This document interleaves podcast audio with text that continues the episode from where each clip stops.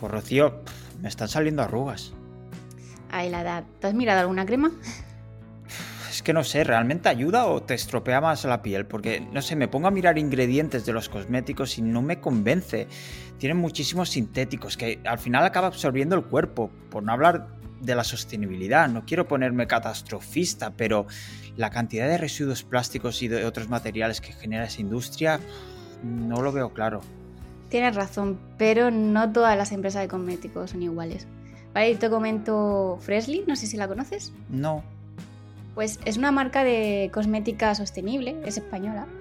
Y a mí, yo no la conocía, ¿vale? Y me la comentó mi hermana, que ya es vegana, todo el tema de esos valores de ecologismo, como Me tú, cae vegana.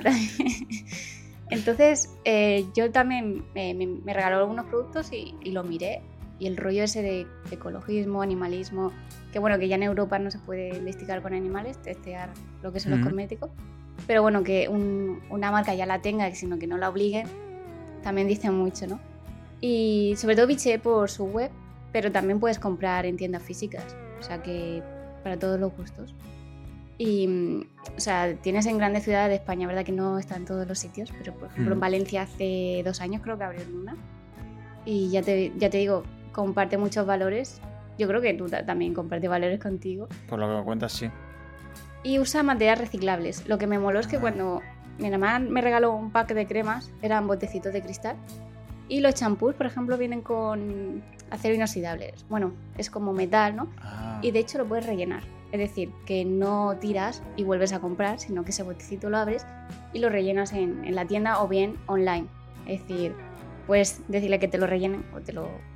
Vale, es mucho más vale. fácil si no quieres ir. Eh, te lo iba a decir porque es que me da un poco de palo ir cada vez a la tienda para que me lo rellenen. E- Esto es curioso, no lo había escuchado nunca. Son, yo creo que de las pequeñas, o sea, primeras empresas que lo hacen, el tema del, de la solución esta del refill, ¿no? Que le llaman rellenar en inglés, eh, de forma online, ¿no? Sí, lo había visto, por ejemplo, con los perfumes, en algunas droguerías, ¿no? Ese típico grifo de perfumes de marca para rellenar. Vale, Pero vale. tema de champú, tampoco lo había visto. Este, estoy viendo la web así por curiosidad y la verdad es que tiene buena pinta. No sé, desde un punto de vista de marketing, encajes del oficio, ya sabes. Pero no sé, me, me gustan los copies, las fotos, mensajes son muy claros. Está, está guay. Sea, a mí también me mola. De hecho, me he puesto el sombrero de investigadora y estaba un poco investigando la empresa. Ya sabes que nos gusta un poco bichear, ¿no? Sí. Y nació hace, hace siete años, o sea, no, no tanto, ¿no? El 1 de febrero de 2016. Tiene 11 tiendas físicas en España y quiere abrir 9 más este año. Aunque realmente su principal negocio está en su tienda online.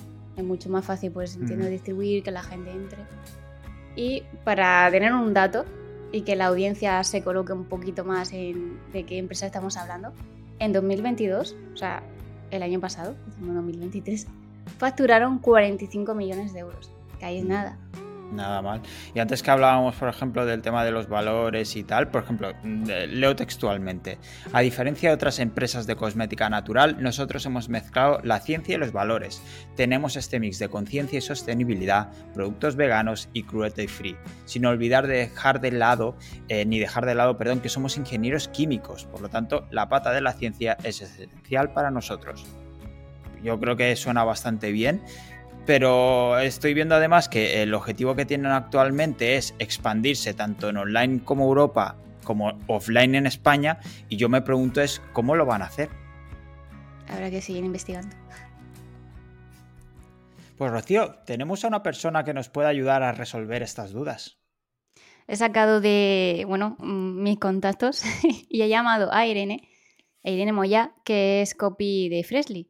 Entonces, eh, bueno, para conocer un poquito a Irene, eh, voy a, contar brevemente un poquillo de, ella.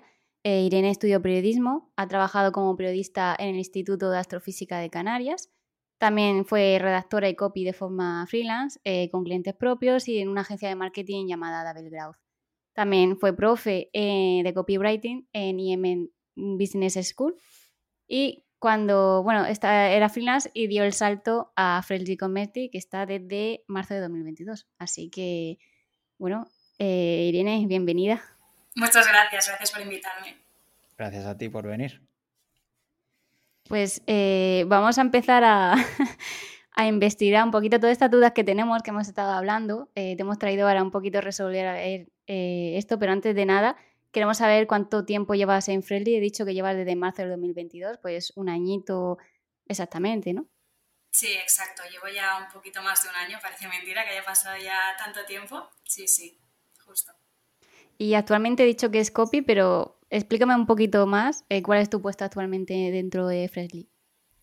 Bueno, pues sí, me encargo, eh, me encargo de la parte de copywriting, pero estoy dentro del área de branding, con lo cual ya no es tanto hacer los copies como tal, sino estoy en una posición un poquito más a nivel de eh, definición de campañas, definición de concepto creativo, ¿no? Cuando hay que lanzar un producto o hacer una campaña, pues nos reunimos en el área de, de, branding y definimos lo que es pues un poco el concepto creativo, cómo vamos a posicionar un producto en el mercado, qué mensajes claves queremos dar, entonces es un poco todo, toda esta parte de ir siguiendo todo el customer journey entender muy bien a, los públicos y en base a esto definir toda la comunicación y al ser también branding un área muy transversal dentro de, de Freshly, pues estar en contacto con todos los canales de comunicación para ver pues eso, que el mensaje, cómo se transmite en cada canal, cómo se adapta y demás. ¿Y por qué Freshly? Porque te convencieron de, de, dejar de ser freelance, ¿no? Otra vez al apartado, al, al corporativismo. ¿Por qué esta empresa? Pues la verdad es que es una historia más o menos graciosa. O sea, yo la recuerdo con, mucha, con mucho cariño porque yo realmente era muy feliz como freelance, me gustaba muchísimo también. Ya era copy, pero. Perdona, perdona, perdona. Perdón, ¿eras feliz como autónoma? ¿Me estás diciendo? Sí, sí, sí, sí, sí, parece que no, pero se puede, se puede conseguir. primera exclusiva, primera exclusiva. sí, sí, no, tiene una parte muy intensa, ¿no? Muy, eh, pero bueno, al final yo creo que los que nos dedicamos a este mundillo nos gusta la intensidad y sabemos que tiene una parte complicada, pero, pero al final le acabas cogiendo gustillo y, y bueno, y la verdad es que a mí me encantaba lo que hacía y sobre todo fue una fase un poco más inicial, ¿no? En el mundo del copywriting empecé por ahí y era, era una pasada. Pero sí que es verdad que, bueno, me surgió esta oportunidad y, dije, bueno, ¿por qué no? Vamos a probar. Al final no, no lo estaba buscando, pero, pero me llegó, perdón. Y, nada, al final fue una, etapa de cambio, de decir, eh, valoro un poco dónde estoy, eh, pero me parece un proyecto muy interesante a nivel de, funciones, de, de, lo que estaban poniendo sobre la mesa y, y lo veo muy interesante. Dijimos, bueno, pues vamos a probar. ¿Y conocías a Freshly o consumías sus productos antes de empezar a trabajar con ellos? Conocí a Freshly como marca porque, bueno, al final del mundo de, del branding eh, era una marca que ya estaba resonando cada vez más, pero sí que es verdad que nunca había probado los productos. Yo antes de estar en Freshly, eh, la verdad es que prácticamente no me había puesto una crema en mi vida, o sea, nunca he sido una persona muy de consumir cosmética, eh, entonces digamos que no, pero sí que en el momento en el que me llegó la oportunidad dije, bueno, cuando ya se lo comentas a tus amigas o a, tus, a, tus, a tu familia y demás, voy a trabajar en Freshly y la gente era como, ¡ah, qué guay! Pues yo tengo esto, pues yo tengo lo otro, y la gente sí que había consumido los productos y demás, y yo, bueno, pues nada, ya cuando esté allí lo probaré. Y ahora sí que, vamos, eh, los pruebo, o sea, los utilizo en el día a día, soy una adicta, pero, pero en ese momento la verdad es que no había probado nada todavía. Pues realmente cuando yo he dicho que iba a hablar contigo, o sea, mi hermana, mi madre, eh, amigas, ah, Freshly tal, no sé qué, todos conocían la marca y lo habían probado y están contentas, ¿eh? Sí, sí, en general sí, en general la gente está bastante contenta. Yo se nota que lo uso, ¿no? Parezco más joven. Sí, sí, ¿Verdad? Sí, no se nota los 40 que tienes, Rocío. Ya ves, lo llevo muy bien. Y entonces, Irene, ¿pruebas los productos a la hora de tener que escribir sobre ellos? Porque tendrás que dar fe, ¿no? O, o ponerte en la piel, ¿no? De, de esos beneficios, ¿no? Sí, total. O sea, antes de, que se lance un producto al mercado hay una fase muy larga de, ir conociendo ese producto y uno de los puntos más importantes es el poder probarlo. Es decir, primero el área de producto lo desarrolla. Nosotras es muy importante que entremos en contacto con, con el área de producto para que nos explique muy bien cuál es el objetivo, qué activos han utilizado, los ingredientes, cuál es el enfoque estratégico que se le quiere dar, qué soluciones resuelve, qué públicos y demás.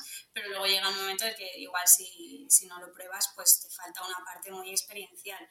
Hay veces que la comunicación no cambia, ya te viene un poco dada ¿no? la información más técnica y, eso es al final lo que acaba llegando a la gente, pero hay veces que sí que por el hecho de probarlo, pues por el hecho de, ¿no? de la sensorialidad que te transmite, de, de X, eh, incluso la parte de los aromas o de los resultados que tú misma puedes ver, porque a veces pues, lo puedes estar probando incluso durante un mes antes del lanzamiento, eso al final sí que muchas veces acaba afectando las comunicaciones y, y ayuda también a hablar de una forma más humana, ¿no? de realmente es una persona que lo ha probado y que te lo comunica tal y como es y tal y como lo ha sentido. Entonces sí que es súper importante que lo podamos probar. Hmm. Qué guay.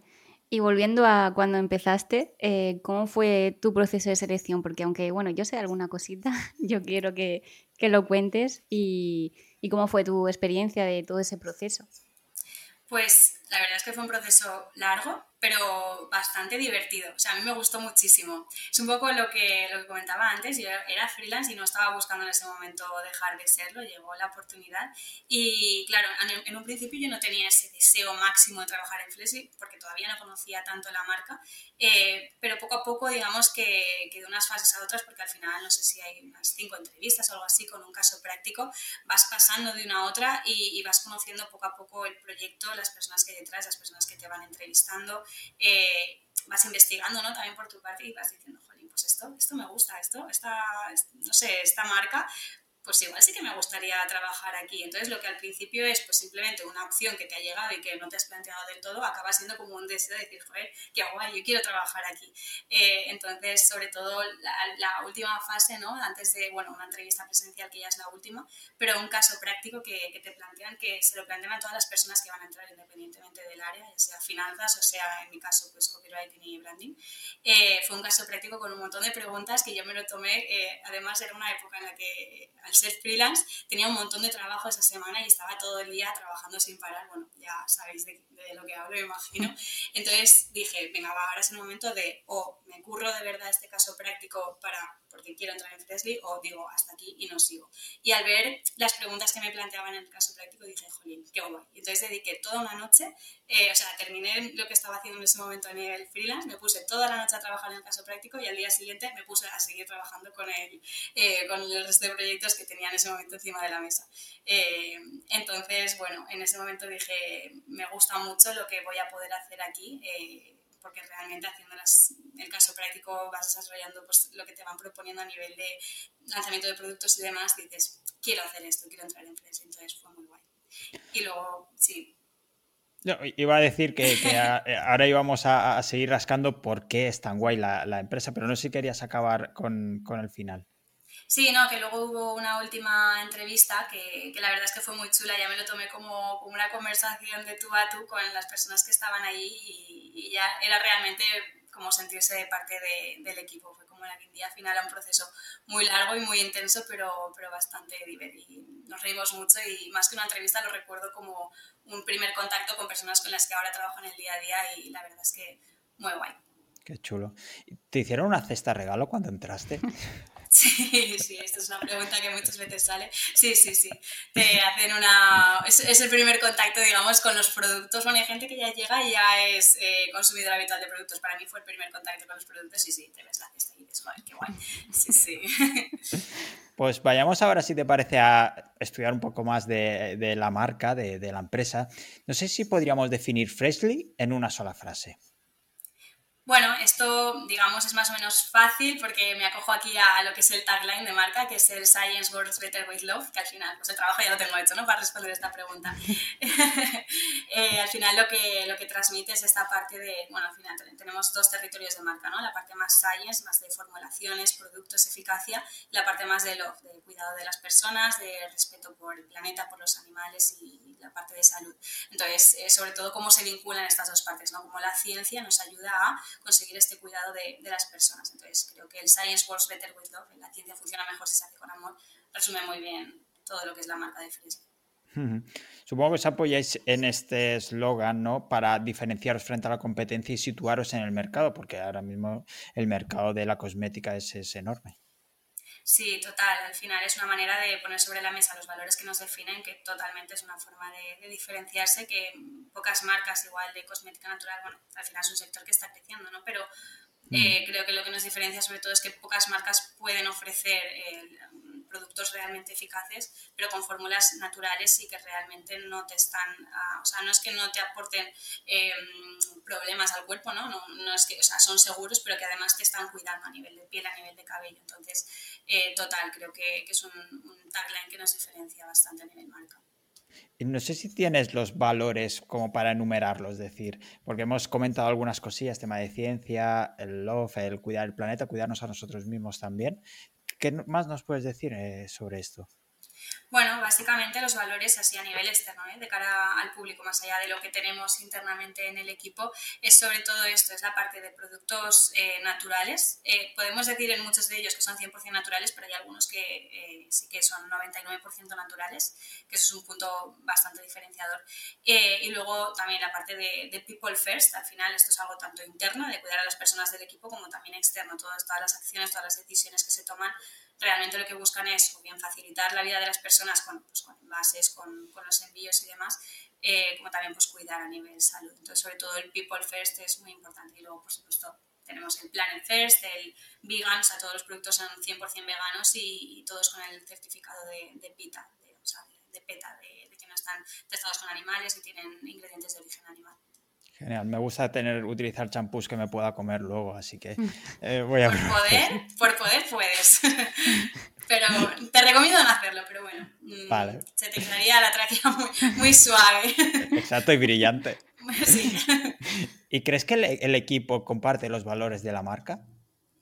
Sí, en realidad, eh, o sea, estar dentro de Freshly al final es una manera de interiorizar todos los valores para luego trasladarlos de cara al exterior, porque realmente yo creo que esto es algo, no que he hablado con, con el área de talent, que son quienes contratan, pero creo que siempre buscan perfiles muy alineados con, con estos valores, con el tema de la sostenibilidad, de, del cuidado de las personas y demás, y, y, la verdad es que estar en Freshly en el día a día lo notas, o sea, es algo que, que se respira. Entonces, sí. Qué guay. Y así un poco para hacernos una idea de cómo es trabajar dentro de Fredly, es decir, qué cualidades has visto o diferencias con respecto a otros equipos de trabajo o empresas. Eh, bueno, supongo que te refieres más a efectos más prácticos, ¿no? O sea, más allá de lo que es eh, el, día a día. Sí. ¿Cómo es a lo mejor tu día a día? Es decir, el, cómo es trabajar dentro, eh, las cualidades. por ejemplo, hay empresas que tienen comida gratis o tienen ciertos plus, ¿no? Por ejemplo. O, o, no sé, o la comunicación a lo mejor eh, que es mucho mejor que, que, en otras empresas, que a lo mejor pues es un problema, ¿no? Que hay en muchos equipos. Sí, o sea, al final realmente lo que vemos es un poco este people first, ¿no? Del que hablábamos antes. Vemos que en general hay muy buen clima de trabajo, un poco por el tipo de perfil que, que hay en general en la empresa. Y en este sentido, eh, la relación con las personas es muy buena y esto ya hace que de por sí ir a trabajar todos los días sea una alegría. O sea, yo la verdad es que me levanto y tengo ganas de ir a la oficina y esto es una suerte poder decirlo, ¿no? Que te gusta mucho tu trabajo, lo que haces y también por las personas con las que estás. Eh, y luego sí que es verdad que, que, se nos cuida mucho, se nos mima mucho también eh, con el tema de, eh, sí que hay catering diario, ¿no? Como comentas, todos los días tenemos catering ahí a la hora de comer preparado, fruta fresca y al final pues son, son pequeños detalles que se agradecen mucho y que facilitan el día a día. ¿Hay menú vegano? Hay menú vegano, por supuesto, sí, sí. no podía faltar. Pues ahora que sabemos un poco más de la empresa, ¿no? me pregunto, la venta, ¿cómo hacen? ¿no? ¿Qué tipos de canales de marketing utilizan? Pues están muy, muy activos, sobre todo el tema de redes sociales e influencers. Utilizan mailing, lo que es el email marketing. De hecho, cuando compras eh, sueles em, eh, recibir de vez en cuando emails y están súper bien trabajados a nivel de copy, de imagen. También publicidad online, lo que es ads, y afiliación. Así que, o sea, trabajan bastante ramas, las ramas y, y lo funcionan bastante bien. Dentro de todo, como he comentado en los mailing, también la web utiliza un buen, un buen copy. Y las imágenes son propias, que esto, aunque parece perogrullo, no muchos e-commerce eh, utilizan imágenes propias y además que aprovechan todo su potencial de las imágenes porque son muy representativas de cada ejemplo, o sea, de cada producto. muestran un antes y un después. Por ejemplo, una cosa que me moló mucho viendo cremas, por ejemplo, había una crema para el acné, los granitos de la cara y salía una foto, bueno, lo que es del bote del producto, pero también un antes y un después, una chica, la cara con ese acné y luego de un X días de tratamiento o X semanas, el después de haber utilizado ese producto. Y oye, la verdad que eso mola porque como que aumenta la confianza ¿no? de, ese producto y, te está ya mostrando los resultados cuando realmente no muchas tiendas utilizan ese potencial de las imágenes, ¿no? Ya ves, me pregunto cómo, cómo trabajan internamente, ¿no? No sé. Mm, a mí yo también, porque es como, como todo el mundo, ¿no? Se tiene Exacto. Que, el fotógrafo, el copy, el químico, ¿no? El que produce lo que es el producto, o sea, cómo se pone en comunicación para que todo o sea, el copy transmita bien lo que es ese producto que ha fabricado ese químico. Entonces, yo cuando me topo con una tienda así me generan mil dudas de cómo lo hace a nivel de marketing, eh, si están, el, el, equipo de ventas está en contacto con el de marketing, si se comunica con el laboratorio, en fin, porque al final es esencial, pero no muchas empresas lo hacen. Ya sabes que hay siempre problemas de comunicación. ¿no? Y mm. entiendo que la persona que escribe el texto, el copy, necesita saber el producto de primera mano, probarlo y que los creadores le cuenten realmente qué hace ese producto, qué beneficios da, no simplemente decir, venga, escribe esto. Yo creo que lo ideal es, oye, de primera mano tener esa información. Entonces, eh, yo tengo una duda de que si realmente los copies prueban esos productos, plan de que se lo llevan a su casa, o simplemente reciben información del laboratorio, porque la verdad que serían son cosas diferentes. No sé si para los COVID necesitan tener arrugas para probar una antiarrugas, pero sí que me gustaría poder darle respuesta a todas estas preguntas. Qué bien. Y ahora dentro más de, tus labores del día a día, eh, ¿podemos decir que te encargas de la parte estratégica de comunicación o solo de una parte? Sí, bueno, digamos que todo lo que es la estrategia de comunicación nace del área de branding, no solo de mí, sino que al final ahí entramos, pues entra un diseñador, entra una persona que, hace pues, la parte de gráfica, de multimedia, eh, o sea, hay un equipo que nos encargamos un poco de definir a nivel de estrategia cómo vamos a enfocar una idea, un producto, una campaña, pero sí que es verdad que luego a la hora de, bajarlo más a nivel de mensajes, que me encargo yo un poco de definir cuáles son los mensajes clave eh, que vamos a trasladar a, través de cada target, ¿no? porque al final tenemos distintos targets cada canal, según cada fase del journey. Entonces ahí digamos que entra más la parte más estratégica de comunicación y luego convertir el hecho de todos estos mensajes clave que ya están definidos pues en claims más creativos, o en conceptos creativos. También me, encargo de esta parte. Y luego hacemos también un mapeo de contenidos, ¿no? porque hay tantos canales, tantas personas creando mm. contenido más allá de lo que hacemos en branding, que es importante como mapear por dónde va a salir, qué mensaje vamos a dar para que luego pues, tenga toda una coherencia. ¿no? Si una persona pasa por distintos canales en una misma campaña, pues que no se repitan mucho los mismos mensajes o, ir complementándolos. Entonces ahí sí que entra toda esta parte. Al final te apoyas o delegas ciertas tareas en, en compañero, ¿no? Eh, por ejemplo, para diseño gráfico, redes sociales, eh, tú aportas esa parte de copy, el diseñador esa creatividad, ¿no? Y al final, entre todos, vais haciendo esa comunicación todas las, redes ¿no? o plataformas. Sí, total. Al final, bueno, más que delegar es eso, es un trabajo mano a mano eh, en el día a día y, nos nutrimos unos de otros. Es muy guay la parte de que a veces hacemos sesiones y yo tengo muy clara cuál es mi responsabilidad, ¿no? Pues yo soy la copy, yo voy a definir el concepto creativo de esta campaña y el diseñador va a hacer su propuesta creativa pero muchas veces nos damos ideas mutuamente que igual el diseñador puede tener una idea de un copy que digo, ostras, pues qué chulo y acaba siendo el frame de una campaña o yo le puedo dar una idea a nivel visual, entonces como que trabajamos muy de la mano en este sentido y así yo creo que también las comunicaciones en general ganan mucha fuerza. Supongo que necesitáis tener esa esa comunicación conjunta, tener muy claro esos valores, como decías antes. No sé si nos puedes contar un poquito cómo habéis construido la marca en sí, o cómo venía construida en cuanto a voz, a tono, claims genéricos para trabajar a partir de ahí. Pues bueno, al final yo creo que como cualquier marca, digamos, esto es un proceso de, tiempo, ¿no?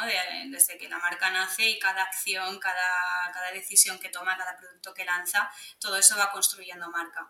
Eh, yo en los primeros años, pues obviamente no estaba, ¿no? Porque llevo solo un año, entonces cuando llegué, digamos que ya había una marca construida y además muy potente, pero sí que es verdad que, que la voz y el tono es algo que seguimos construyendo en el día a día, porque bueno, que es una marca ya consolidada que mucha gente conoce y no deja de ser un reto el hecho de mantener una voz coherente, una marca coherente que se, que se, respire. Al final estamos también en un proceso de, de, expansión, de llegar a nuevos públicos, nuevos mercados. Entonces, al final es un proceso de, de análisis de mercado, de saber qué necesitan las personas, de seguir interiorizando qué somos, quiénes somos. A veces hacer incluso ejercicio de autocrítica, de decir, esto nos sigue representando, ya no, ¿por qué caminos vamos? Entonces, hay que ir tomando decisiones y eso a veces aplica pues a X tipo de visuales que ya no utilizamos o X tipo de, eh, de copies y demás. Entonces, creo que la marca, digamos, que se sigue construyendo a medida que avanzamos y también de las personas que, que consumen marca, que consumen producto con sus opiniones y demás. Al final trabajamos mucho también con User Generated Content, ¿no? entonces opiniones externas y creo que eso también ayuda a construir marca. Entonces digamos que hay muchísimos factores, pero bueno, al final es, es este ejercicio de nunca estancarse y dejar que la marca siga evolucionando de forma natural. Supongo que nunca perdéis de vista ese porqué de la empresa o de la marca, ese why que define cada movimiento, cada acción, cada comunicación que hacéis. Es el objetivo. A ver, es difícil porque en el día a día al final, pues mm. igual en un día salen 20 copies, no sé, o un montón de imágenes. Entonces eh, es difícil que realmente el guay lo tengamos siempre, siempre en mente y siempre se respire. Es un poco también nuestra misión desde branding, ¿no? Desde el área. Pero en general, la mayoría de acciones van encaminadas a esto, entonces eh, más o menos vamos tirando y, vemos que todo tiene sentido y todo respira ese guay. Pero no deja de ser un reto a nivel comunicación. ¿Y ¿Qué, target tenéis actualmente? Pues tenemos eh, en general, al ser cosmética, cosmética natural, nuestro target es mayoritariamente femenino, en torno a los 30 años más o menos, pero sí que es verdad que nos damos cuenta de que hay mucho más público, más allá de lo que veníamos eh, con este target definido ¿no? desde hace unos años. Entonces nos vamos abriendo y vamos viendo que igual, pues oye, el sector masculino también hay hay un mercado ahí también por explorar, por descubrir, hay también eh, muchas necesidades y demás. Entonces, ahora mismo lo que tenemos es definido una serie de, targets más allá de este principal, eh, también según eh, nivel de conocimiento con respecto a si es cosmética, gente que igual no, sabe lo que es una crema o gente que te hace preguntas súper técnicas sobre tema de células y demás. Entonces, digamos que ahí también por, nivel de conocimiento vamos definiendo. Y sí que tenemos como una serie de valles persona con su nombre y su todo, todo definido. Y hay comunicaciones que sí que enfocamos a estos valles más concretos. Hmm. Qué guay. Entonces, a la hora de crear, por ejemplo, un post en redes sociales, porque vosotros estáis muy activos en redes sociales, ¿cómo hacéis ese proceso de, vale, eh, la creatividad, el copy, eh, que esté nuestro por qué, ¿no? cómo os, se os reunís varios, entiendo, ¿no? Para crear los diferentes contenidos para las redes sociales en, englobado en una estrategia. Claro, o sea, al final la clave es esto último que acabas de decir, está englobado una estrategia. Al final todas las comunicaciones cuelgan de alguna campaña, de algún proyecto en concreto, ya sea pues, un lanzamiento de un producto nuevo o una campaña o eh, un periodo eh, entre campaña y campaña, digamos el always on que le llamamos. Entonces, eh, desde branding lo que hacemos es definir los mensajes principales a transmitir, a trasladar al público según esta campaña, el concepto creativo que tengamos y demás. Y ya en este caso es el área de social, que es un equipazo, eh, el que se encarga ya de bajarlo más a, una imagen, a, un reel o a un, a un, copy más de feed y termina de, trabajarlo. Pero estamos en contacto eh, todo el tiempo para, para que esto siga alineado con otros canales también. Entonces, para crear una campaña tiene que ser súper, o sea, mucho más complejo y más o menos cuánto tiempo invertís para crear esa campaña y luego lanzarla? Pues es cuestión de meses, claro. Trabajamos a meses vistas, sí. Incluso ahora ya estamos empezando a pensar en Navidad, para que te hagas una idea. Claro, o sea, eh, ahora mismo las campañas que van a salir ahora dentro de poco, productos que estamos a punto de lanzar, igual los hemos trabajado hace meses. Sí que es verdad que hemos seguido optimizando, investigando, haciendo pequeños cambios, pequeños ajustes, pero trabajamos a mucho tiempo vista para poder llegar a todo. Qué pasada. ¿Y cómo se optimizan los contenidos con estrategias más de neuromarketing? Pues esta es una pregunta interesante porque sí que es cierto que no hay un proceso súper definido. Al final es un poco también labor del área de branding, eh, ir, seguir investigando toda la parte de neuromarketing y hacer optimizaciones en todos los contenidos como, como podemos. Eh, con la parte del mapeo de contenidos sí que más o menos podemos hacer cierta eh, planificación a nivel neuromarketing, en el de pues aquí vamos a potenciar eh, pues, X sesgos cognitivos, ¿no? Vemos aquí tirar más por fumo, aquí tirar más por, por este otro. Entonces ahí sí que vemos que, podemos, que tenemos bastante margen de maniobra. Y luego ya es, hacemos mucho test A-B, incluso test A-B-C, para, para ir haciendo pruebas en web, en los distintos canales, ver qué tal funciona pues, con X target o en X fase del journey y en base a resultados ya pues seguir aplicando o descartando o seguir, seguir probando con más test y seguir optimizando. Hmm. Y has comentado antes que todos los departamentos trabajáis en sintonía, sois bastantes personas, pero ¿delegáis algo en, en externos? Es decir, ¿subcontratáis algún servicio? A veces sí, Em, por ejemplo, imagínate que, no sé, que el mes que viene tenemos un evento, pues igual el equipo está muy centrado en un lanzamiento y no puede encargarse de la organización del evento, pues sea con influencers o, o, del tipo que sea, entonces hay veces que sí que contamos con una agencia experta en organización de eventos y estamos en contacto continuo con esta agencia ¿no? para que vaya todo alineado y tenga todo sentido eh, y poder dar pues, toda la, ayuda necesaria, pero se encarga. Entonces también hemos trabajado con agencias ahora que estamos saliendo a la calle con publicidad exterior, con unos MUPIs ahora con la campaña de corporales, pues también hemos trabajado con una agencia externa, que es la que se encarga de, los soportes físicos, pero bueno, en general la mayoría de acciones sí que se llevan a cabo a nivel interno porque tenemos equipo para ello. y dentro de vuestra estrategia de captación, ¿cuáles son vuestros principales canales? Pues bueno, mm, más o menos, eh, digamos que los básicos, ¿no? Al final son los canales de comunicación que tenemos. Eh, está por la parte de Digital Ads, eh, Influencer Marketing, Email Marketing, a ver que no me deje ninguno, que luego los canales, para que no se me enfade luego tenemos también la parte de Customer Love, ¿no? Que es esta parte de el tradicional atención al cliente, digamos, que no deja de ser, bueno, no es tanto captación, pero sí que es un canal de, comunicación y al final ayuda mucho a generar retención para que las personas sigan, sigan consumiendo, sigan contentas con la marca y sigan consumiendo. Entonces, digamos que, que también lo tenemos muy en cuenta. Y, y, luego también la parte física, las tiendas, las, las Fresh Stores no dejan de ser un canal de captación porque al final pues, te sitúas en la calle, la gente pasa, ve el escaparate, a veces entra, pregunta, entonces también funciona como, y luego a veces estamos entrando también en algunas campañas en medios de comunicación tradicionales, en tele, en radio, con algunas cuñas que vamos trabajando. Supongo al final el objetivo siempre es mm, recibirlos ¿no? en la página web y tener muy cuidados el tema de los copies en la página web, en la página de producto y demás. ¿Cómo elegís qué mensajes poner en la página web? Por ejemplo, en la home o en las páginas de categorías que serán las páginas principales. Pues aquí sí que es cierto que cada canal tiene sus propios learnings, digamos, tiene su histórico de que les ha funcionado más, o sea, mejor o peor según campañas anteriores y también desde branding vamos dando sus inputs, ¿no? Pues, pues, estamos en una campaña de corporales, pues estos son los mensajes principales a transmitir, pues trasladamos una serie de mensajes para que ellos más o menos identifiquen cuál es el que más les interesa según también su conocimiento de, su propio canal. Entonces es un poco también este, este juego de mano a mano, ¿no? de, ir eligiéndolo en conjunto y también seguir optimizando, porque si vemos que, por ejemplo, un slider en la web eh, funciona bien, pues se mantiene, no funciona, pues oye, pues se prueba otra cosa, se cambia, se optimiza. Y en la página de cada producto, porque es si testimonios, que es información de los ingredientes, que si manual de instrucciones eh, de uso, mejor dicho, pero ¿qué, cómo decidís qué información ponéis en, en esta landing de producto? Pues bueno, digamos que la landing ya es el paso último del journey, entonces digamos aquí ya entra la, información más, eh, más masticada, ¿no? más de, producto en sí, de qué hace, qué, es, qué problema resuelve, qué ingredientes tiene. Entonces, en general las fichas de producto siguen una, digamos, una, una estructura bastante eh, parecida, salvo algunos casos concretos. Entonces, es ir un poco por aquí, problema, solución, ingredientes.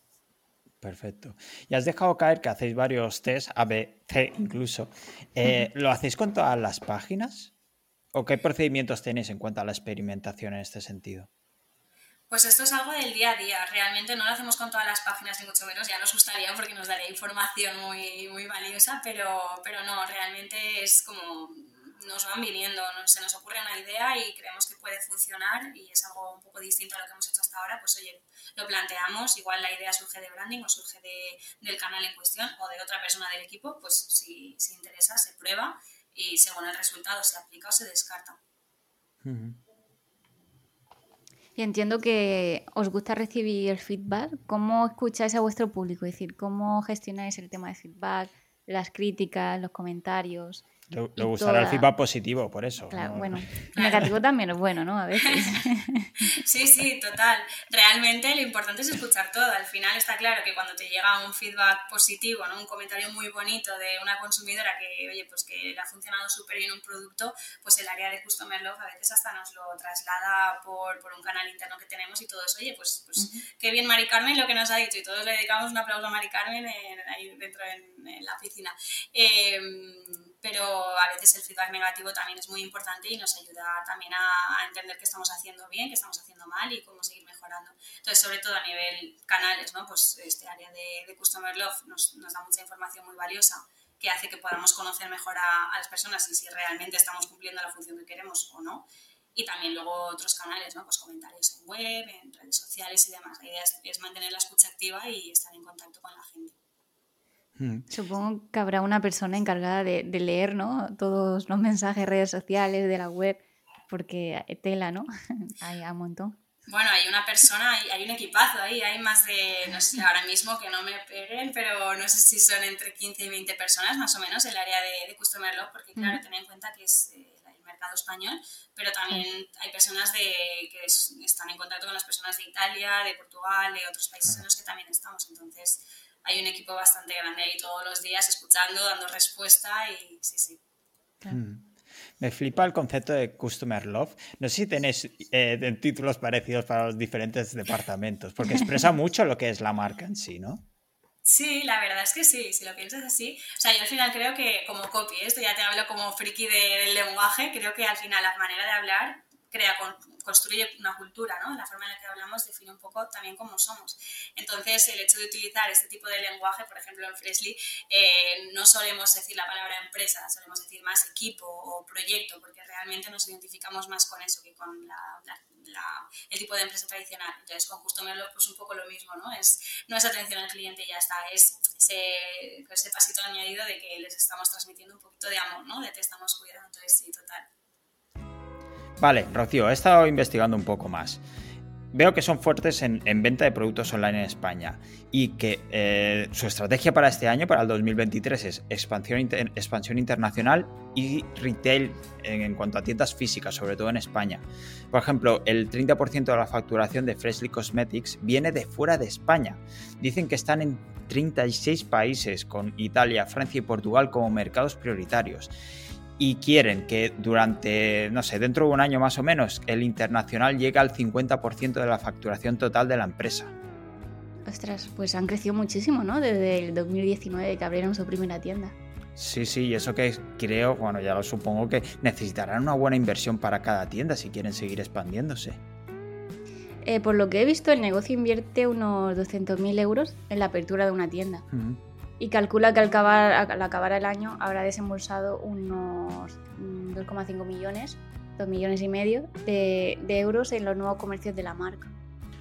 Claro, hay que tener en cuenta que el offline no es tan rápido como, como el online. tú haces un e-commerce y ya está, pero aquí hace falta buscar el local, hacer las obras, ponerlo todo en su sitio, etcétera, etcétera. Pero claro, lo bueno es que cuando ya, está, ya tienes la tienda abierta, te genera una facturación muy estable. Por eso yo supongo que buscan este equilibrio ¿no? entre lo offline y lo online. Y pasamos, si quieres, a, ver un poco el tema del negocio. Y la primera pregunta sería, ¿cuál es vuestra estrategia de comunicación internacional? No sé si tenéis un roadmap marcado en ese sentido. Eh, bueno, ahí ahora mismo a nivel comunicación eh, sí que hay un área específica para cada mercado, digamos, bueno, unas personas que se encargan de definir un poquito la comunicación en cada mercado, porque si bien desde branding como que planteamos los mensajes principales, los copies y demás, hay veces que los públicos difieren un poco ¿no? en cuanto a necesidades, en cuanto a qué necesitan o, qué, relación pueden tener con la marca, si la marca es más o menos madura en cada mercado. Entonces sí que tenemos eh, parte del equipo que se encarga más de, esta parte, ¿no? de definir mejor y adaptar los mensajes por mercado. Entonces sí que hay personas pues, más encargadas de la parte de Portugal, Italia, de Francia, incluso de, otros países que, cada vez vamos entrando. A mí me crea una duda porque vosotros eh, siempre habéis estado en, Internet, ¿no? En web, pero luego con tiendas físicas. ¿Cómo trasladáis esa voz y vuestro mensaje a las tiendas físicas? Es decir, ¿cómo hacéis esa unión de todos los valores y la personalidad que tiene la web o esa marca a físico? Porque al final hay... Exacto, hay una persona atendiendo, ¿no? Es decir, esa persona tiene que estar alineado con, vuestros valores y con esas con esas cualidades, ¿no? Para atender a la gente eh, con, amor o cuidándola o asesorándole bien, ¿no? Sí, total. Al final es un poco eso, o sea, es intentar entender las tiendas físicas como un canal más igual que estamos en contacto con ads, con mailing, con Customer Love y con web, pues nunca olvidarnos de las tiendas físicas y, de, las comunicaciones escritas que tenemos allí, que al final sale todo de branding, pero también de las personas que están ahí día a día hablando con las personas. Y luego no es solo información que, que viene de, de, lo que es más la parte de las oficinas, digamos, de, de, branding hacia las tiendas, ¿no? de la marca hacia las tiendas, sino que también de las tiendas nos llega información muy valiosa hacia nosotros para también tener en cuenta, porque al final ahí terminas de conocer mejor cómo es el cliente físico, qué, con qué dudas te llegan, qué te preguntan o en qué confían, qué no confían, si conocen la marca, si no. Entonces también lo, lo, tomamos como un canal no solo de transmitir mensajes, sino también de recibir. Entonces está muy bien, también intentamos estar muy en contacto. Eso es súper interesante lo que has dicho, porque muchas veces se puede perder, ¿no? Lo que un cliente tenga, la conversación que tenga con un dependiente, se puede perder y no llegar nunca a, la empresa, ¿no? Y decir, ostras, pues esto lo podíamos corregir en todas las tiendas físicas porque parece que es un problema que se está repitiendo, ¿no? Y parece que no, pero y es difícil, ¿no? Intentar estar esa comunicación y ese, bueno, control, pero en el sentido bueno, ¿no? Eh, tiene que ser complicado, pero al final es súper valioso. Sí, total. Además, al final hay mucho equipo en las tiendas porque hay ya unas cuantas tiendas, hay bastantes personas en cada tienda, entonces es como, joder, a ver cómo eh, unificamos todo esto para mm, poder recibir toda esta información y que tenga sentido. Entonces, al final es un proceso del día a día, es un proceso continuo. ¿Y tenéis algún plan de expansión mm, físico, es decir, de sacar más tiendas por España o, o Europa? Sí, total. O sea, mm, sobre todo a nivel físico, la, la, expansión es más dentro de España de momento. Eh, ahora mismo tenemos 11 tiendas eh, físicas. Eh, la próxima se abrirá en Donosti dentro de, muy poquito.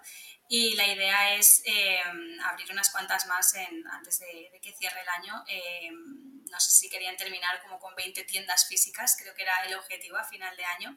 Entonces, bueno, es un objetivo bastante ambicioso, pero es cierto que en 2021 creo que se empezó con dos tiendas y se cerró con siete. Entonces, realmente vemos que esta expansión eh, tiene un ritmo bastante exponencial y, lo vemos bastante viable. Pero esto dentro de España, a nivel internacional, estamos de momento creciendo sobre todo en el sector offline. Uy, perdón, online. online. ¿Y por qué la idea de pasar al offline, es decir, de estar online? ¿Por qué la idea de calentarse la cabeza, buscar locales, alquileres o, comprar y meter empleados? ¿Por qué pasarse a tiendas físicas? Pues sí que las tiendas físicas son un gran quebradero de cabeza en ese sentido, llevan mucha faena, no es como abrir un canal online más y ya está, llevan pues todo lo que has dicho y un montón de, procesos. Pero bueno, al final es, no deja de ser eh, una estrategia de negocio, yo creo, a largo plazo y también de marca. Al final estás presente eh, en, en, la calle, haces consigues llegar a mucha más gente y además también porque muchas personas lo piden, es decir, es una manera también de acercarte a gente que igual no está tan en contacto con, con el mundo online o pues personas con más edad o que por el motivo que sea, entonces eh, es una manera también de transmitir a las personas que las escuchamos y que queremos estar ahí. Eh, y bueno, básicamente por eso. Y luego también, por supuesto, es una, es una nueva pata eh, para de tema de, ingresos, ¿no? Al final es diversificar negocio, ya estás más consolidado en España en la parte online, pues vamos a probar en offline, que igual también eh, entra una vía interesante por este lado. Y ahora que habéis crecido tanto como empresa, ¿cuál es el papel eh, actualmente de los fundadores? El papel de los fundadores, bueno, pues está Miquel por un lado, que es el CEO de Fresly, eh, y luego está Mirella, que es CMO. Y bueno, la verdad es que están todos los días ahí en la oficina, a pie del cañón, están 100% implicados en el equipo y todos los días en contacto con, con todas las áreas y, bueno, básicamente eso. Y la idea de mm, que has comentado antes de los canales de captación, ¿cómo surge la idea esa de hacer marketing con influencers? porque antes no era tan popular a raíz de las redes sociales, pues eso se, aumentó, ¿no? Entonces, eh, ¿decidisteis probar simplemente por moda o visteis ahí una oportunidad? Sí, bueno, yo creo que al final, eh, igual que en cualquier ámbito, la confianza que puedas transmitir a, la gente, a tu público, es súper importante, ¿no? Para, por supuesto, pues para que confíen en ti y te acaben consumiendo, pero en cosmética incluso más, porque al final es algo que te estás poniendo en el cuerpo y que realmente quieres saber si, si, funciona o no funciona. Entonces sabemos que el boca a oreja, pero de amigo a amigo o de amigo a familiar funciona muy bien, pues al final trabajar con, con personas, pues influencers y demás, con cuentas muy grandes, no deja de ser un altavoz. Entonces yo creo que esto es una idea que surgió, yo todavía no estaba, surgió, se quiso probar como otras tantas ideas y funcionó muy bien y ha ayudado mucho a que Fresly hoy esté donde esté. ¿Y cómo os elegís a esa persona con quien colaborar? Es decir, porque hoy en día pues, te puede salir bien o te puede salir mal. Entonces, entiendo que estudiáis muy bien ¿no? a ese perfil. Sí, total. Al final yo creo que aquí entran varios factores. Está el área de, de PR, Influencer Marketing, eh, que son también un equipazo y ellas tienen muchísimo conocimiento en este sentido a la hora de elegir perfiles y, bueno, plantear toda la colaboración con ellas. Yo creo que básicamente es eh, personas que, que, les podamos aportar algo a su target, es decir, que por algún motivo tengan un target alineado a, los valores de Fresly y que ellos mismos también, estos perfiles, estén alineados a los valores de Fresly, si no, pues tampoco tendría sentido una colaboración. Y luego que surja un, un acuerdo de colaboración que realmente pues, aporte algo a ambas partes. Entonces yo creo que es sobre todo tirar por aquí. Hmm. ¿Y cómo es? Ah. Creo que Kenny, que Kenny West está libre, por si te interesa. Ah, sí, vale, pues mira, me lo voy a, mañana mismo se lo propongo, a ver. Es un perfil ideal. Sí. ¿Y cuál es vuestra colaboración? Es decir, entiendo que fijáis unos requisitos o ciertas acciones que debe hacer ese influencer y también el influencer negociará con vosotros para marcar ciertos eh, detalles, ¿no? Eh, ¿Cuáles serían las acciones que debe hacer? Es decir, entiendo que negociáis con él y se lo dais todo muy detallado para que salga la, la colaboración lo mejor posible, ¿no? Sí, o sea, bueno, al final yo creo que cada, cada es un mundo y cada colaboración es distinta. Yo creo que, creo, ¿eh? porque ya te digo, no estoy dentro del área de, de influx, pero por lo que veo en el día a día, al final ellas se van adaptando mucho a, según qué tipo de perfil eh, están, están, trabajando. Entonces, la idea es adaptarse. Yo creo que hay comunicaciones que es mucho más abierto a nivel de, de, de las acciones que puedan hacer ambas partes y hay colaboraciones más cerradas, ¿no? de una acción específica para un momento específico, un evento o para un producto concreto. Luego está la parte de brand ambassadors, que ya son colaboraciones más a largo plazo, más de marca, entonces cada colaboración es un mundo. No sé si os habéis encontrado cierta fricción en este sentido, en este campo, en este canal de captación, por, no sé, cierta desconfianza por el uso constante de influencers, que la gente ya se pregunte, por ejemplo, si es una opinión real o diga, no, es que le están pagando. Bueno, a ver, opiniones de todos los tipos siempre hay, está claro, y al final la gente no es tonta, la gente sabe que cuando hay un influ que te está recomendando un producto, pues está claro que, que, hay una marca detrás que está pagando, pero realmente luego vemos que son campañas que funcionan muy bien, entonces creemos que esta parte de confianza sí que se sigue manteniendo. También yo creo que aquí entra mucho el saber elegir bien los perfiles, que no, no, no te valga cualquier perfil, sino una persona que realmente ha probado el producto, que realmente ve que le ha gustado, o sea, esta parte es, es importante, es, realmente es una fase previa antes de, de empezar con las colaboraciones las comunicaciones. Entonces, en base a esto ya se crea una comunicación que es mucho más realista y yo creo que transmite mucha más confianza a las personas. Entonces, en este caso sí que realmente creo que aporta bastante valor a su público. Que luego habrá mm. gente que confíe más, confíe menos. Siempre te vas a fiar más de tu prima que de, mm. no sé, que de la influencer que tengas. No sé, mi prima no me fío yo, ¿eh? bueno, sino de tu prima, de tu hermana, pero de alguien te fiarás más, pero, pero sí, no deja de ser un canal súper potente, la verdad. Y has hablado también de otros canales como el email marketing. ¿Qué importancia le dais a este canal?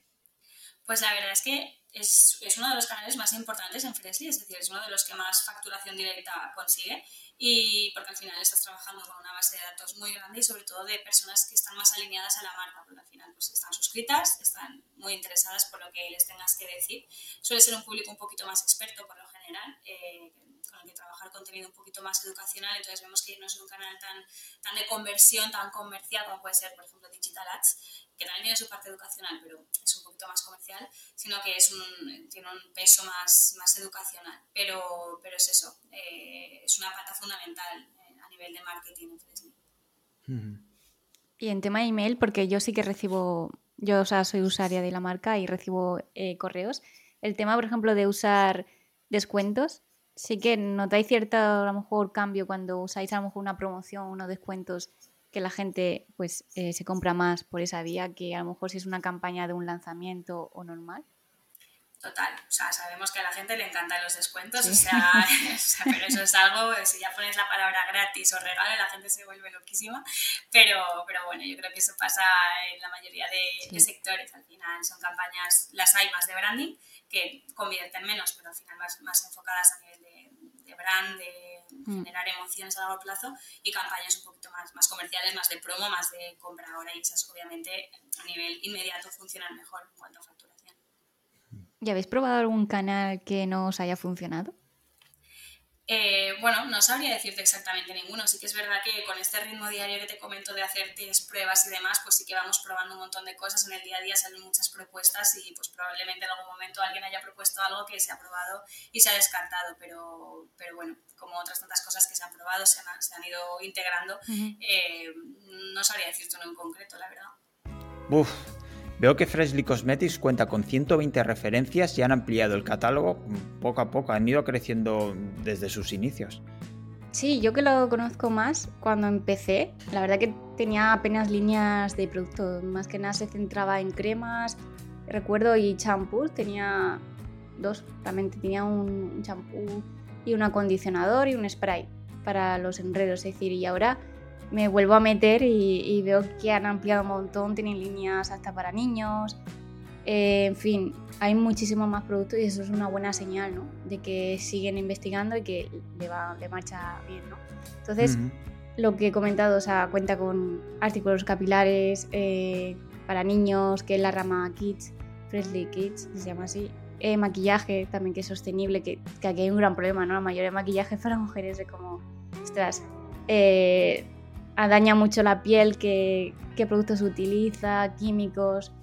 Eh, mm. Aparte de maquillaje tiene higiene, eh, productos de higiene personal, para la cara también. Em, en fin, tiene muchísimos. Y su CEO, que es Miguel Antolín, asegura que todos los, los productos generan una facturación bastante igualada.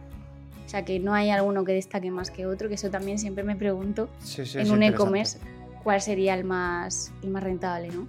De hecho, también Antolín indica que la parte facial representa un 30% de la facturación, pero refuerza que los productos más icónicos de la firma son el aceite corporal y un tratamiento para el acné, que ya hemos hablado del acné. Y el aceite corporal lo tengo yo y huele súper bien. Pues yo aún no lo he probado, pero he, podido ver un par de datos más. Por ejemplo, que el ticket medio son unos 40 euros y a pesar de ser una marca unisex, el 80% de la clientela es femenina. Voy a ver si con mi ayuda también compensa un poco eso. En 2023 se esperan 10 nuevos productos de Freshly Cosmetics. Hmm. Actualmente, ¿cuáles son vuestros productos estrella? Bueno, sobre todo está el, Golden Radiance Body Oil, que es un aceite corporal que, digamos, es un poco el bestseller máximo de Freshly, que salió hace, creo que son cinco años ya, y, se ha vendido como cerca de un millón de unidades, vamos, en estos últimos cinco años. Entonces, este es, eh, digamos, el producto estrella por excelencia que, ha probado todo el mundo que conoce Freshly y la mayoría de gente te dice, ay, pues el, el aceite este que huele tan rico, pues este. Porque el, nombre completo no te lo dicen, ¿no? No, no, no. La, gente se queda con el color de la etiqueta o con cómo huele o con cómo se nota en la piel, sí, sí. Pero bueno. Es que huele muy bien. O sea, huele como. que huele súper bien, huele como a caramelo y flores, no sé. Er, o sea, a mí me no sé qué Sí, sí, yo lo tengo. Me he sentido muy vieja cuando has dicho cinco años. Porque lo compré cuando la primera edición que la habéis cambiado, O sea, la habéis cambiado la etiqueta un poquito. Y digo, ostras, lo tengo todavía ahí. Que lo uso poco, pero porque soy así de poco vaga a lo mejor. Pero me, me mola mucho. Ya decía yo que te veía más, más brillante, más reluciente. ¿Y es todo producto propio? Sí, sí, todos los productos son propios y, se formulan a nivel interno en el Freshly Lab, que lo llamamos. Em, sí, de momento todo, todo interno. Qué guay, ¿cómo desarrolláis los productos? Es decir, ¿Cuál es ese? Bueno, entiendo que es en el laboratorio lo haréis, ¿no? Pero el proceso de desarrollo de nuevos productos. Eh, y luego, ¿cómo entra el departamento de comunicación a eh, hablar con el científico, ¿no? Para trasladar todas esas propiedades o esas descripciones al copy o a los mensajes de la web ese proceso a, mí me, interesa mucho. Es, un proceso largo y es una pregunta con mucha chicha porque aquí podría enrollarme días, pero bueno, así a nivel más, más resumido. Eh, o sea, todo se formula dentro del Fresilab, em, que es digamos un, laboratorio pequeñito que tenemos aquí al lado de, las oficinas en Reus. Eh, ahí están pues todo el área del producto, que es un equipazo de, de chicas que son químicas, químicas, bioquímicas, no sé, cada una tiene un perfil. Eh, y una vez ya tienen la fórmula, entonces se traslada a laboratorios externos que son los que nos ayudan a, escalar, porque claro, todo no lo podríamos producir a nivel interno en el Fresh Lab, que es muy chiquitín. Pero bueno, son laboratorios que la mayoría están en Barcelona y luego hay uno en Madrid y ahí es donde se, se fabrica todo el producto, que ya forman parte casi del Freshly Team, estos laboratorios, porque están todos los días con, con Freshly. Eh, entonces, bueno, así es como se, se fabrican, digamos. Sí que ahora eh, sacamos por primera vez la Freshly Factory, que es que se van a empezar a, fabricar los productos ya a nivel interno en, en nuestros, eh, nuestro centro logístico que está en Andesa, que también es aquí en, en Cataluña. y entonces será todo 100% interno, 100% producción local. Y luego la pregunta que me hacías del tema de la comunicación, pues al final es estar en contacto continuo con, con, el área de producto desde que se plantea, desde que surge la semillita de un posible producto que podríamos lanzar el año que viene, pues ya todas nos ponemos a investigar sobre, pues, por ejemplo, ahora, eh, no sé, sobre un sector en concreto, sobre un público en concreto o un tipo de producto en concreto, y ahí estamos un montón de meses en contacto con, con el área de producto para, para entender bien y vivimos el proceso de desarrollo con ellas y luego ellas, por supuesto, nos dan toda la información técnica lo más masticadita posible para que la podamos entender y, trasladar al público. Qué guay. Y hemos visto varios, varias pruebas, ¿no? varios números del crecimiento de la empresa, cómo ha crecido. No sé si tienes presente cuáles son las claves para ese crecimiento durante estos últimos años. Las claves para el crecimiento. Bueno, eh, supongo que al final es eh, un proceso de... O sea, entiendo que aquí los valores de Fresley son importantes en el sentido de ser un equipo dinámico que está todo el día haciendo propuestas y asumiendo pequeños riesgos y no teniendo miedo a probar cosas nuevas. Al final creo que es lo que hace que sea una marca viva y que crezca, eh, que haya podido crecer tan deprisa, ¿no? esta parte de take risk que decimos. Eh, y luego, sobre todo, eh, trabajar en base a, resultados y, a datos. la mayoría de decisiones que tomamos se sustentan en datos, ya sea a nivel de histórico de canales o de test que vamos haciendo. Entonces, aparte de esta parte de risk, de, intentar ir siempre a más y de conseguir cosas nuevas y de no tener miedo a, innovar, eh, también nos basamos mucho en lo que sabemos que funciona y eso yo creo que nos ayuda a, crecer muchísimo en todos los canales. Y el tema de los, de los riesgos, ¿cómo lo lleváis? Creatividad y riesgos, ¿cómo se fomenta eso dentro de la empresa? Porque a veces da miedo, pero te puede dar un gran empujón, ¿no? Total, total. Yo creo que aquí entra mucho el tipo de persona, ¿no? Hay personas que tendemos más a, asumir más riesgos y a probar cosas y a las ideas más crazy, más locas, y personas que son un poquito más eh, conservadoras en este sentido. Pero yo creo que es muy importante que haya estos dos perfiles, porque si no, los, los que estamos así un poco más locos nos volveríamos locos y acabaríamos haciendo cosas pues, que, que igual no, no tocan, eh, y si no, pues no, no podríamos eh, hacer, hacer nada. Entonces, en el día a día eh, nos complementamos muy bien y vamos haciendo propuestas, eh, pero siempre en base a esto, a lo que sabemos que funciona, pues vamos probando, oye, pues qué tal si probamos con, con esto, y se prueba, que funciona, bien, que no funciona, pues descartamos y funciona un poco así todo, hmm. mucho del día a día. Entiendo que tú estás en el equipo de los locos, entonces. A ver, no, me quiero clasificar, pero normalmente sí, soy de las que hace ideas un poquito más, más locas. Yo la suelto, la dejo ahí, que encaja bien, me encargo porque además me encanta y me lo paso bien. Y si no, pues oye, no pasa nada, seguimos un poco por donde íbamos. Hmm. Entonces, eh, bueno, Fredly ha apostado por el tema de la sostenibilidad, de el cuidado de los animales, de las personas. Y realmente el, lo que es una empresa sostenible puede ser rentable, ¿no? Sí, por supuesto, ahí la vemos. No deja de. Al final, yo creo que la sostenibilidad, digamos que no, no es algo que te frena o te limita, sino al contrario, hay cada vez más personas interesadas por, por, el mundo sostenible y al final es un punto que te diferencia y te eleva con respecto a otras marcas que igual pues, tienen su parte de sostenibilidad, pero todavía no, no han avanzado tanto en este sentido. Además, también creo que no se es sostenible o no. Quiero decir, no hay marcas que son 100% sostenibles, marcas que son nada sostenibles al final. También es un proceso de, saber hacia dónde vas y de seguir evolucionando y que las, simplemente que las personas vean que, sigues innovando, que sigues intentando ser mejor y esto yo creo que se valora mucho y te diferencia mucho y también en ese sentido a largo plazo te hace ser más rentable. Hmm. Y hemos hablado varias veces sobre cómo trabajáis con diferentes equipos no sé si nos puedes contar brevemente cómo os organizáis dentro de la empresa. No sé si trabajáis por squads, eh, utilizáis gestión más allá o metodología RISE. ¿Cómo, ¿Cómo trabajáis? Sí, sobre todo es trabajo por squads porque al final tenemos como 80 proyectos sobre la mesa y es imposible que estemos todos en todo, o sea, sería inviable. Entonces, digamos que hacemos como dentro de cada área hay pequeños, pues esto, pequeños squads que están más enfocados en, en X proyectos. Ya cada día. Puede ser un producto o una campaña pequeñita que se va a hacer, una acción pequeñita en la calle. Entonces, digamos que todo el equipo está en los proyectos grandes, pero luego también nos dividimos según en los proyectos pequeñitos y al final lo importante es la comunicación, o sea, estamos eh, comunicados, eh, hacemos reuniones toda, toda la empresa, es decir, todo el equipo eh, semanalmente para ver en qué punto está cada área, qué está trabajando cada uno, esto es algo súper importante y también para detectar oportunidades, ¿no? porque igual un área está en algo en que tú no te habías enterado, pues quizá puedo entrar o quizá puedo dar apoyo de alguna manera y es una manera también de, ayudarnos mutuamente. Mm. Un día eh, estuve explorando un poquito por Freshly y me encontré vuestros productos en, Amazon.